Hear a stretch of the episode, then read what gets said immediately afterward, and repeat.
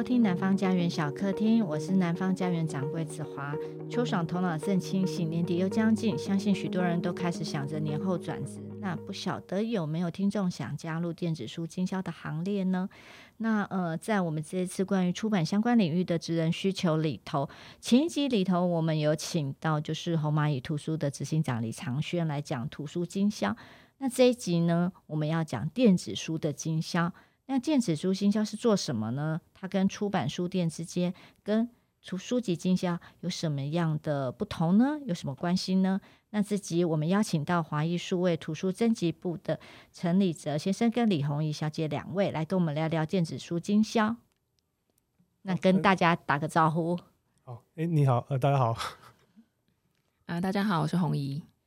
那我想问一下，就是说电子书经销是在做什么？然后会有什么样的职缺？有什么必备的门槛？那要不要跟大家先介绍一下华华艺数位是是做什么的？好，那我这边想说，先跟各位听众介绍一下，呃，华艺数位。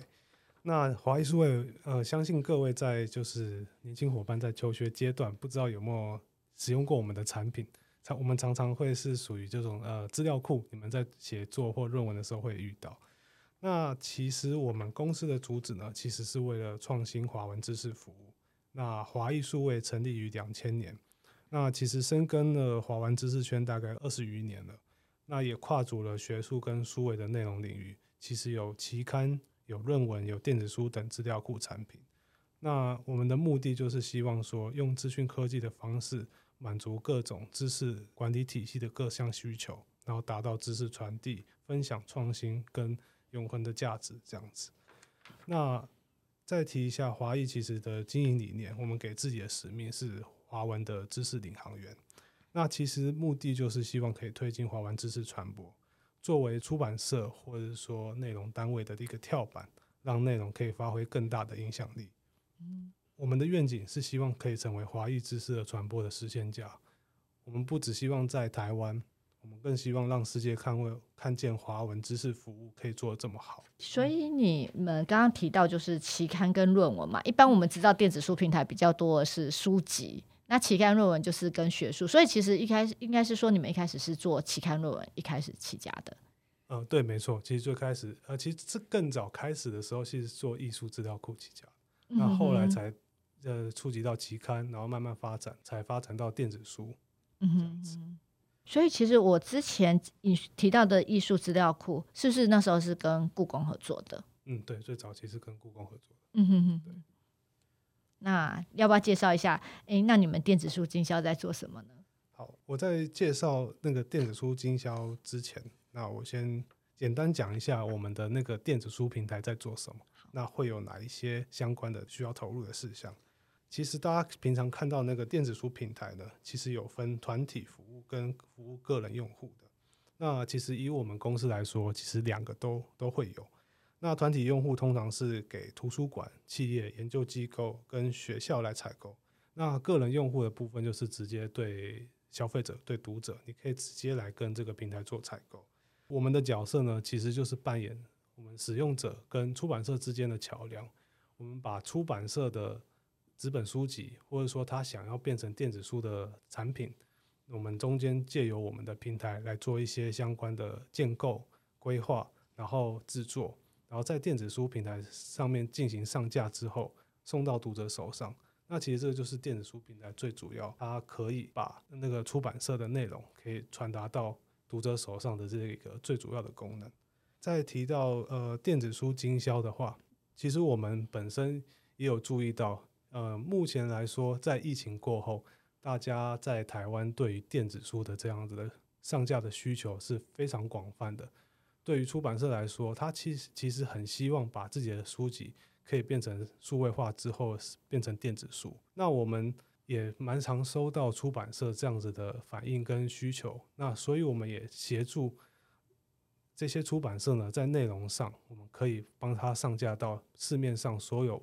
有上架电子书的这些平台，比如说 Google、Amazon，然后博客来、Kobo，或是读墨、Pubu 等这些平台。那其实这个可以帮助到，就是出版社他不用花很多心力跟每一个平台都去签一份合约，或者说谈一次合作，然后甚至说再做一份档案，然后要做十几份，然后甚至说他们的规格都不一样。那这边就就是我们提供这样子的服务，可以来完成这样子的作业，那也方便出版社可以顺利把他自己的电子书品相送到他自己的读者手中，这样子。嗯哼哼。那所以你们也会有什么样的职缺？在提到职缺之前，我们想先说明一下，我们有一些呃福利，就是刚刚大家有听到华艺数位的介绍嘛？那没关系，前面没听到没关系，这边一定要听到。如果大家对于转职有想法的话，我们的福利公司其实还蛮重视身心灵的，所以你到职当天，就是你只要入职，每一个月都可以享有一天，就是有带薪休假，对，弹性的带薪休假。然后第二个重点就是，我们补班日都不补班哦，真好。所以其实这个真的是超很棒。所以其实这段请不要剪掉，就是我们回去要交代。对，那其实我们公司工作环境也蛮自由的，然后也风气很开放。其实我们都会让来这边和呃，就是来这边上班的各位同仁都可以有可以发挥自己所长的空间。呃，我们中间也不不定期举办那个庆生会啊，然后员工聚餐啊。那当然，在公益方面，其实我们有时候我们会去做那个净摊服务，其实每年都会去这样子，那就是让员工可以有不同的呃调剂身心的方式，这样。那我可以问一下，有员工旅游吗？因为我有一个朋友，就是我们这个 专题的第一集的时候，那个 BB 自然人，他就是还在找工作这样，然后他就是最希望的就是说有员工旅游这件事情。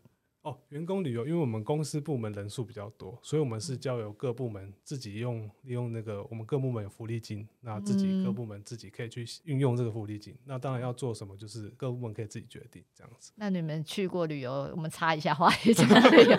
你们去过旅游，就是有去过哪些比较好有有好玩的？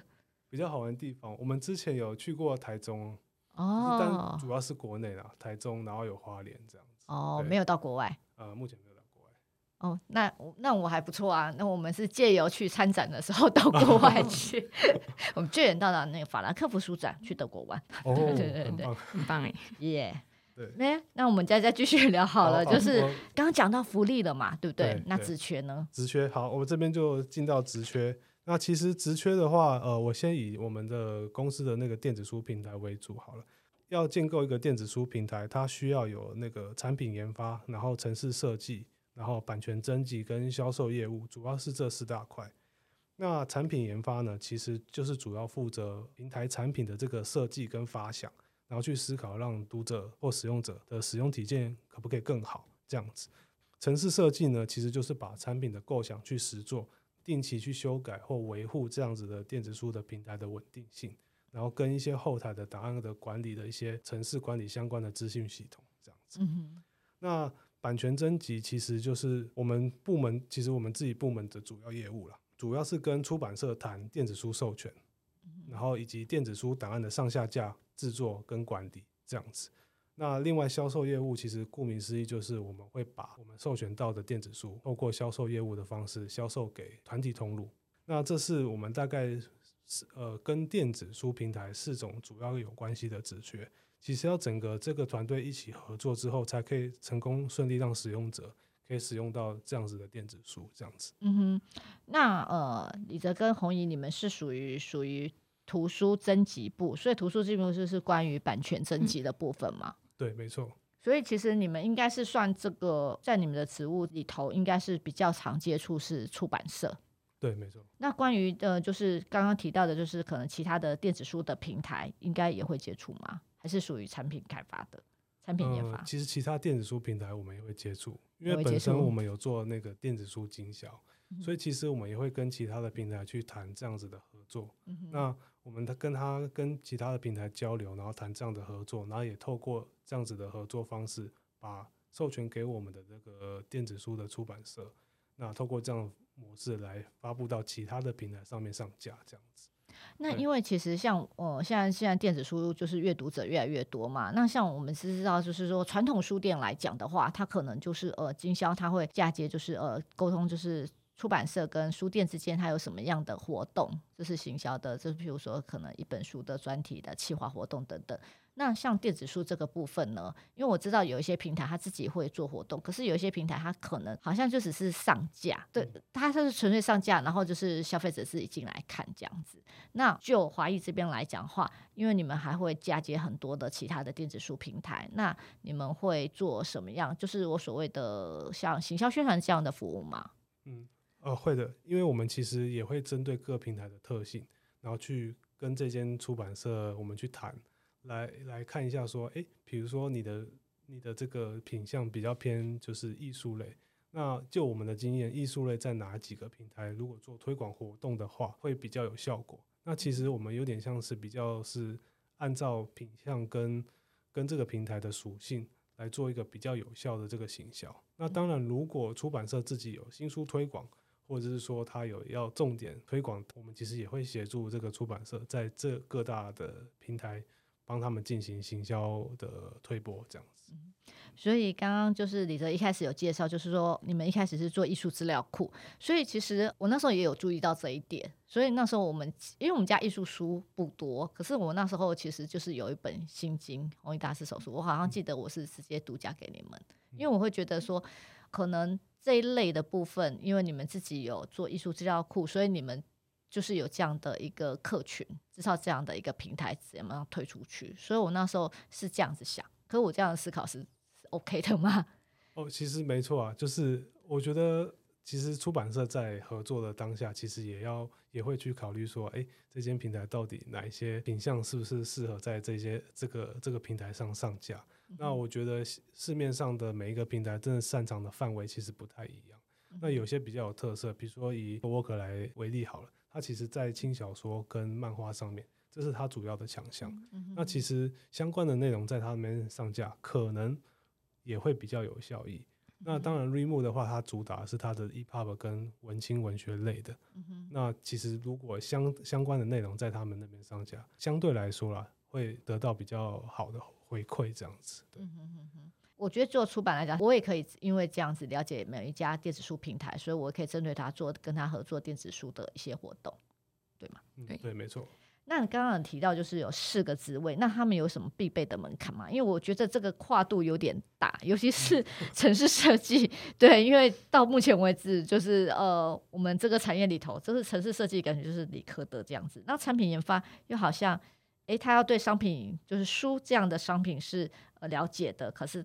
就是他至少还是有一个我想象中的连接。那我不晓得说这四个这四个职务有哪一些必备的门槛？关于必备门槛的部分，除了城市设计之外，刚子华提到城市设计是蛮高的门槛。那除了这一块，一定要求你一定要会写会写城市，因为你进来我们在训练你可能是三年后了，所以这一块可能来不及。所以其余的其余的职位的话，其实我们设的门槛没有太高。我们只是希望说，你可以了解电子书的这块产业，那甚至关于一些电子书基本的 know how，那或者是说关于刚刚有提到版权征集，或者是在销售业务上，你可以了解一下这个市场。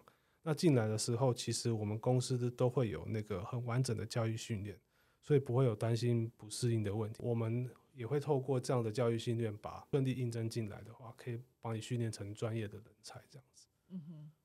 那我们来最重要的就是面试，第一关就是履历，因为履历很重要，履历关乎你能不能就是进入第二关。你们大概通常面试就是履历之外，你们有笔试吗？或者是直接就是看履历之后就直接就是约好面试这样？哦，那面试有几关？呃、哦，如果面试的话，目前来讲面试就是看状况，会有一关或两关这样子。嗯、哼哼那基本上我本身会有负责我们自己部门的人员面试。其实履历主要看他们的相关经历跟自我介绍，那主要是判从这两块去判断说，诶，你从他的文字之间，或者说他经历之间，可以判断这个人，呃，是不是可以来到电子书产业这个需要。那这是第一关，但是通常第一关我们会呃持比较开放的态度，因为有些是跨现在跨行转职嘛，其实各行各业他们手上有一些。不同的技能其实刚好也是电子书产业需要的，比如说他也许是在电子业担任销售业务，但是实际上销售这个技巧其实也在电子书也是会会必要的。那另外还有一个就是提到电子书的制作，那其实电子书的制作，Pub 这样子的制作模式，它其实如果本身是之前有在做一些软体设计，其实他对这个也会很懂。所以，呃，我们其实，在履历的方面是反而是持比较开放的态度。然后，当然刚刚提到的经历跟直接是还蛮重要的。那有没有遇过那个履历很特别的？履历很特别的，呃，其实。我们之前有遇过，就是这算特别嘛？因为其实疫情期间，我们收到蛮多是来自于航空业的 航空业的航空业的履历，对，他是做空姐，但是因为在那段期间，他们其实都没有办法飞，然后其实呃，甚至说他们没有终点费可以领，这是我们那段时间收到比较特别的履历。对，那呃，面试有什么必问的问题？弘仪要补充一下吗？嗯记得我当初，因为当初是李泽帮我面试的嘛，那我记得印象比较深刻的就是除了自我介绍以外，那他问我比较特别的问题就是，哎，你有读书的习惯吗？你喜欢读书吗？其实后来想一想，会觉得其实这问题是蛮重要的啊，因为毕竟不管是华裔也好，或者是说我们所处的这本身图书征集的这个部门，其实你对于书籍的敏锐度跟整个图书出版的这个产业，你还是要比一般外面的使用者，其实你要更熟悉。所以其实那时候我自己回去就想说，哦，这样子不行，可能自己平常的那个读书的习惯可能要再再更精进一些，这样子。对，所以那时候是他问我这个问题，我会觉得说，哎，是我就比较特别，跟比较跟以往可能在投资就被问到的一些问题会比较不太一样的，对，也相对比较有趣啦。所以你们会很要求就是要常常阅读吗？呃，还是他应该是说了解图书吧，就是比较知道说哪一些书籍啊，然后什么类别，然后了解一下内容，对不对？对，其实我们会希望说，呃，也希望去了解一下，就是目前市面上有哪些书。那其实阅读的话，我们是鼓励，因为我们也希望说他们可以，就是大家都可以在在职有一些进修或者是提升的状况，这样。所以李泽是负责那个面试，你会问哪一些问题？哦，是会哪会问哪些问题？其实我们就照流程走，一开始就是 自我介绍啊，然后就是之前的学呃学经历啊，然后可能就是稍微简单介绍一下呃你对于我们公司多少了解啊，这是蛮自私的问题啊。其实接下来我反而会在比如说会问他说，呃有没有在哪边之前的工作，或者说在求学有没有遇到什么样的困难？会想要知道说他怎么去突破困难，或者说去克服困难这一块。对，那呃，其实我们蛮要求的是人格特质的。那我们会希望说他的可以突破困难的点，或者是说他可以团队合作的点是蛮重要的。嗯哼。所以所谓的专业跟特质的部分，你刚刚有提到就是人格特质跟突破困难。其实我发现我们前一集也有提到这个、欸，哎、嗯，就是这个要求，我就觉得说，嗯，这个真的是好像还蛮重要的，尤其是在现代，因为其实你们要处理很多的疑难杂症嘛，应该是这样讲。对，没错。对对对。如果就红姨来讲，你觉得那时候你除了面试的时候被问过这个问题之外，你还有印象深刻的，你有被问？被他考过什么吗？我觉得呃，就像李泽刚刚提到的，可能在于人格特质上面，就是会是比较重要的一环。因为其实像是说，对于这个相关产业的了解，就是你要进到图书出版这一块，或者说所谓的数位这一个部分，那其实你对外或对内的，就是吸收新知的一个敏锐度，其实我觉得相对也要比较敏感一点，因为你要知道说，哎。现在大数据时代，可能大家的阅读喜好啦，大家的使用习惯等等的，那很多时候我们是要从自身做起，那你才有办法去告诉，可能是你想要传递这个商品有多好给你的客户端，或者说我们在面对上游厂商在洽谈合作的时候，你可以很侃侃而谈的说出，诶，华谊电子书在做些什么，然后我觉得是在跨部门或者说在业务上面的洽谈会是一个很好的帮助。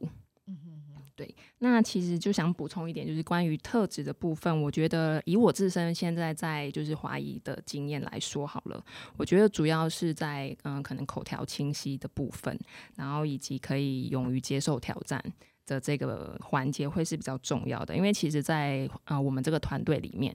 你不管是跨部门的沟通，或者说对外，其实都算是基本日常啦。你要处理像子华刚刚提到的大大小小的事情，它可能可以很简单，但它也可能很复杂。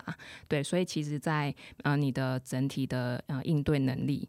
然后，或者是说在临场反应上面，其实会是在面试，或者说你真的进来之后，他会对你是比较是重要的一个要求吧？我觉得。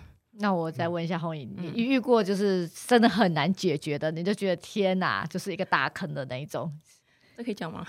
你可以可以逼逼或什么之类的，遇到谁然后逼逼，比较逼逼自己消音啦，比较大的困难哦。其实现在没有遇到说特别克服不了，还是还是怎么样的事情，但主要就是觉得说发生在日常很琐碎的时候，可能诶谁反映了什么事情，然后谁又反映了什么某件事情，然后累积一天你会觉得说哦好繁杂，但其实回头想，他没有到就是没有烦到你没办法解决。对对，比如说啊，我们面对其实我们一般的客户就是出版社嘛，那可能出版社我们做经销的部分，我们要帮他上到比如说各个经销平台去媒合它的内容，然后去做一些活动发想的时候，那其实就像大家讲的，就人多就嘴杂，所以变成说大家意见都有，就是大家都有自己意见的时候，在沟通这样子的事情的时候，我会觉得对我来说会是比较觉得需要多花一点耐心跟时间去解决的部分。嗯，对。错，好，很怕讲出什么错话。好，那刚刚就是我们再问一下你的，就是哪些专业特质？那你有提到之外，就是我们想问加分的。哦，加分的项目，其实像刚红也有提到，其实他本身说口条清晰啊，这些其实都算是加分项目。另外一个就是呃，其实我们公司的话，其实针对是图资系或者是图文传播或出版相关的科系。其实也会是特别关注，呃，为什么会这样提呢？其实我们有时候会跟学校做一些建教合作或暑期实习，那大部分会是这些系所的学生这样子。那其实他他虽然说是加分，但是其实非必要了。其实有时候跨产业进来的人才也是我们需要的。那另外一个，我觉得反而是呃，面试当下。的那个自信程度，最好要有十五公斤的自信。那甚至说，我觉得可能就是对视至少要有四分钟，这样子可以产生相对的好感。对，那、啊、如果大家如果下一次应征者来有有跟我讲到这个，哦，我就知道你是有听过这一集的，加分、欸、加分，哦，太好了。对，红姨呢？你觉得譬如说哪一些可以加分？加分的话，我觉得如同刚刚李哲提到的，呃，相关学经历背景其实呃是最重要的。然后再来是你有没有待过相关的产业，编辑也好，或者说业务也好，其实它相对来说虽然不是必备，但它会对于你真的投身在这个行业来说，可能别人要要花一百分的努力，那你可能你的自身的经验累积起来，你可能在呃在处理相关事情的时候，你会相对比较得心应手啦。那或许可以把它解读成说，哎、欸，你可能在面对这些事情来说，挫折感不会这么重，可以可以这么说吗？对对，大概是这意思。对，那我可以问一下两位，你们之前是待在什么行业呢？在这一份工作之前？哦，我之前是在图书馆。哦，你在图书馆，所以你是所谓的图资系、图资图文，是提图资系背景出身的。对。哦，那为什么会想要来这里？其实一开始并没有。特别想太多，你们老板不会听这集吧？哎、欸，会吧？欸、我不知道，应该有可能哦。不过我觉得，其实一开始会进来，主要是呃，因为其实以图资系来说，他们主要的背景是在图书馆跟资讯上的结合。嗯、那我们也遇到蛮多在呃，其实，在学校的时候就有关于相关类型产品或者是说使用上的这样子一些的技巧。那其实刚刚提到城市设计，我们系上其实也会有教一些基础的城市设计，所以对于这一块的那个兴趣，其实相对来说是比较浓厚的。那刚好那时候进来华艺数位的时候，他们也是在发展很多，不管是电子书产品啊，或者是说期刊资料库也正在发展。那我觉得这是还蛮跟我自己的专业还蛮符合的一个地方，所以我就觉得说可以来这边试试看有没有什么可以发挥的地方。哦，那红姨呢？红姨前一份工作是？我前一份工作的话，主要是广告公司。哦，哦，对，但是我们呃，那广告公司不是像现在数位的那种广告，就是你看到很多，比如说电梯还是大楼的那种数位广告，比较算是传统产业的呃大图输出，就是比如说在做一些大型的展场，然后我们必须去把那一些就是我们所看看到的背板啊，还是什么样的，就是立体的那些小物做出来。那后来其实。因为那部分其实大家都会觉得说，嗯，是所谓的夕阳产业。其实因为后来慢慢大家会，嗯，相对的需求变少了，然后跨足到数位的部分。那其实也很巧，那时候就刚好有面临，呃，可能就是刚好年纪的部分，然后也跨足到了，就可能要去思考说下一份的正职工作。对，然后也是刚好就是收到华裔这边的，就是面试邀约。对，那我觉得跟我那时候转职的心情还有需求是蛮符合的。对，所以那时候其实也没有想太多，然后就跨进了华裔这样。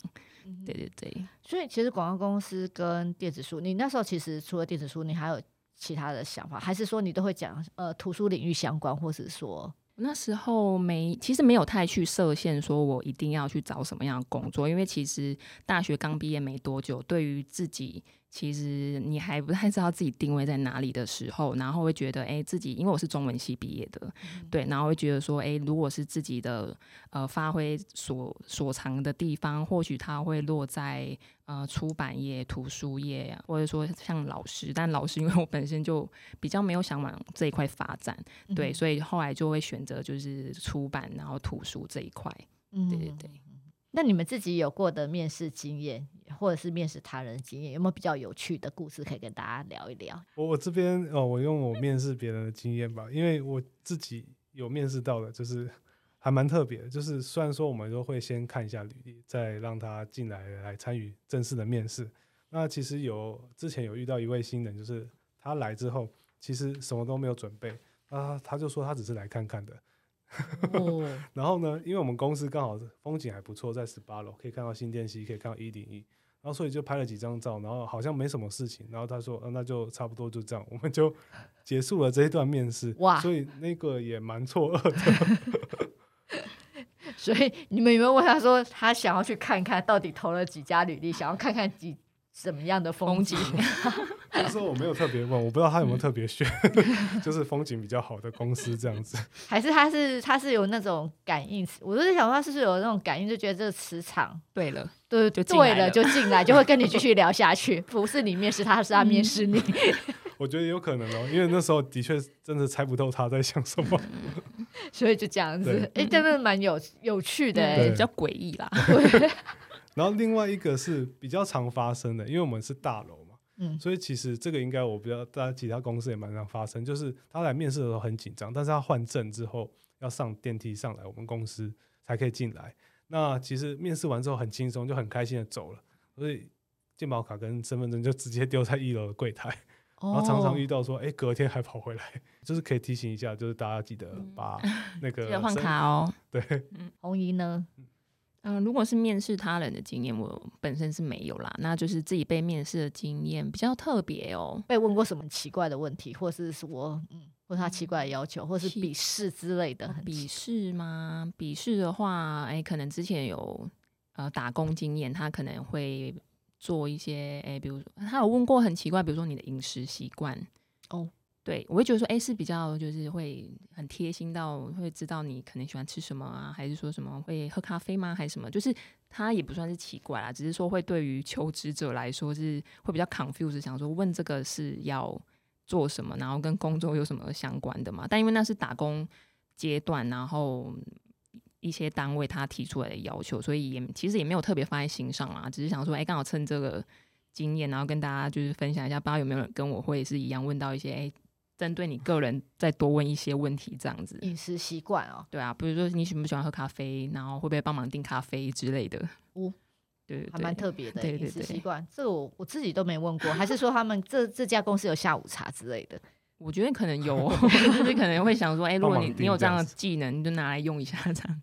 那李泽之前呢？之前因为你之前接个工作室图书嘛，嗯、那你那时候面试的时候有被问到什么比较奇怪的问题吗？其实我在图书馆，其实图书馆还蛮单纯的。对啊，对啊。他面试的时候，当然就是问一些基本问题。有啊，有特别问到说，就是你可以扛多重的，因为书都还蛮重。我那时候有遇到一个计划，就是图书馆要迁馆，，uh huh. 所以他就他因为我可能看起来也是汉超的，还不错，所以他就说，哎、欸，那我可以扛多重，就是苦力方面有没有问题？那当然是没问题。但是后来进去才发现，书真的非常重，装成一箱真的是非常重。我那时候在真正体验到进到华裔之后，真的体验到出版社在经销存这一块。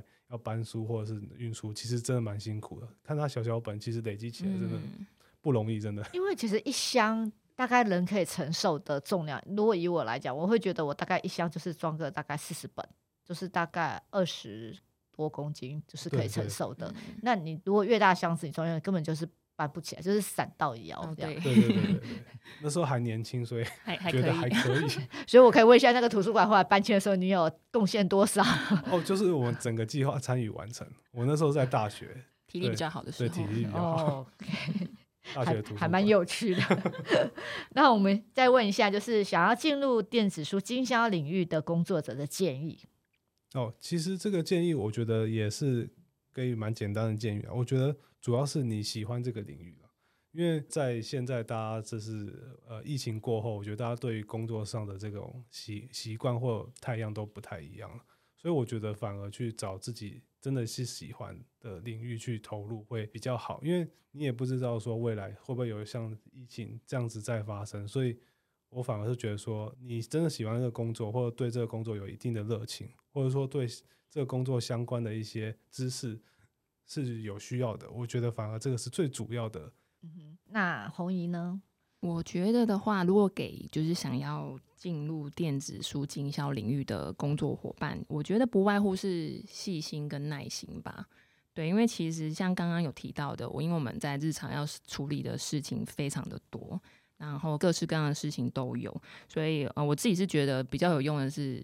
就是咖啡多喝一点，就是它可能对于你的情绪的平稳，然后跟你的头脑思绪，可能是真的会比较有一些就是帮助啦。对对，那开玩笑，那其实我觉得是在呃，我觉得是蛮鼓励自我进修这个部分，因为其实你可以先去呃，不论是网络上还是看一些书籍，你可以知道说出版产业其实各个环节是在。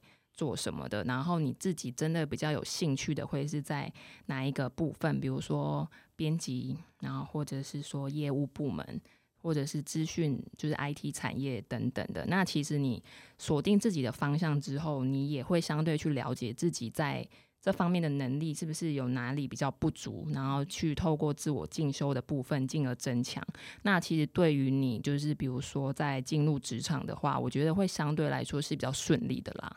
嗯哼，对对对，我可以想问一下，就是说你们面试会问一个问题，就是说他们有没有曾经用过电子书阅读的习惯？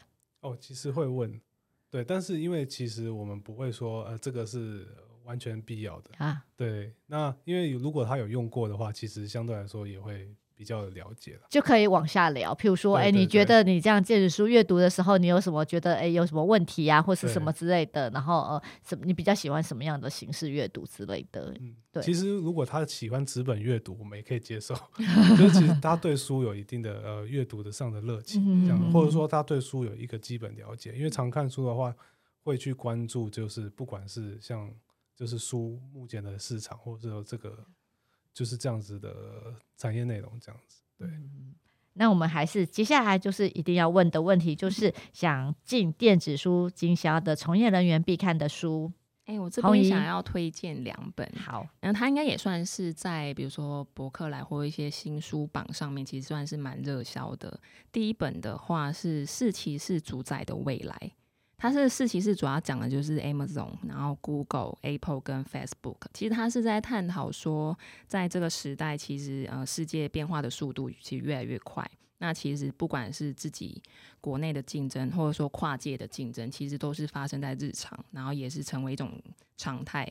那其实他要鼓励大家的是说，我们要不断的去学习，然后以及去做后续人生的一个职涯的规划。那其实不管是在为自己的铺路，以及是增加自己对于未来的想象力，是很重要的。因为其实这本书的重点，他会提到蛮多是现在，比如说电商啊、网络啊，或者是一些呃大数据演算法等等的。那其实我。我想要推荐的不是不只是就是想要从事图书经销的从业人员，其实我蛮推荐给就是在身处这个数位时代的各位，大家都可以去看一下这一本书这样子。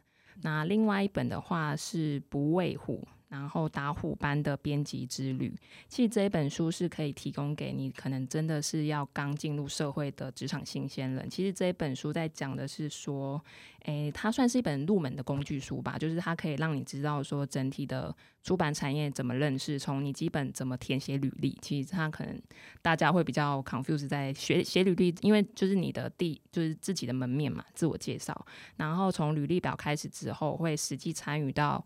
出版企划怎么写，然后国际书号怎么申请，然后稿件的整理，然后打字的编排等等，到就是从无到有把一本书生出来。所以我觉得，对于呃，他是把出版做了一个比较呃想象到真实化的这个部分。所以其实对于你真的想要进入这一个行业的人，其实他对于你在前端的准备的话，会是蛮好的一个，就是可以先值得一看的一本书。对，那李泽呢？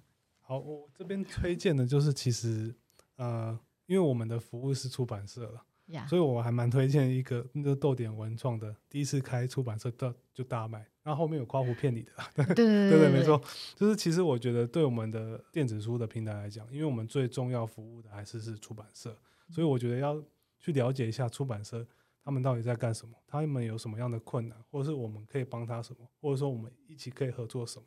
那好像他这一本最近好像有十周年，对对对，我也有推荐这本。这一本的书名叫做《飞踢丑哭白鼻毛》，对。然后什么第一次开出版社就大卖，然后骗你的。然后现在有十周年这样子，就是他从第一本写这本书的时候出版到现在十年了，所以他后面有一个呃，应该是他有增增记后记吧，就写一个十年了到底有没有大卖？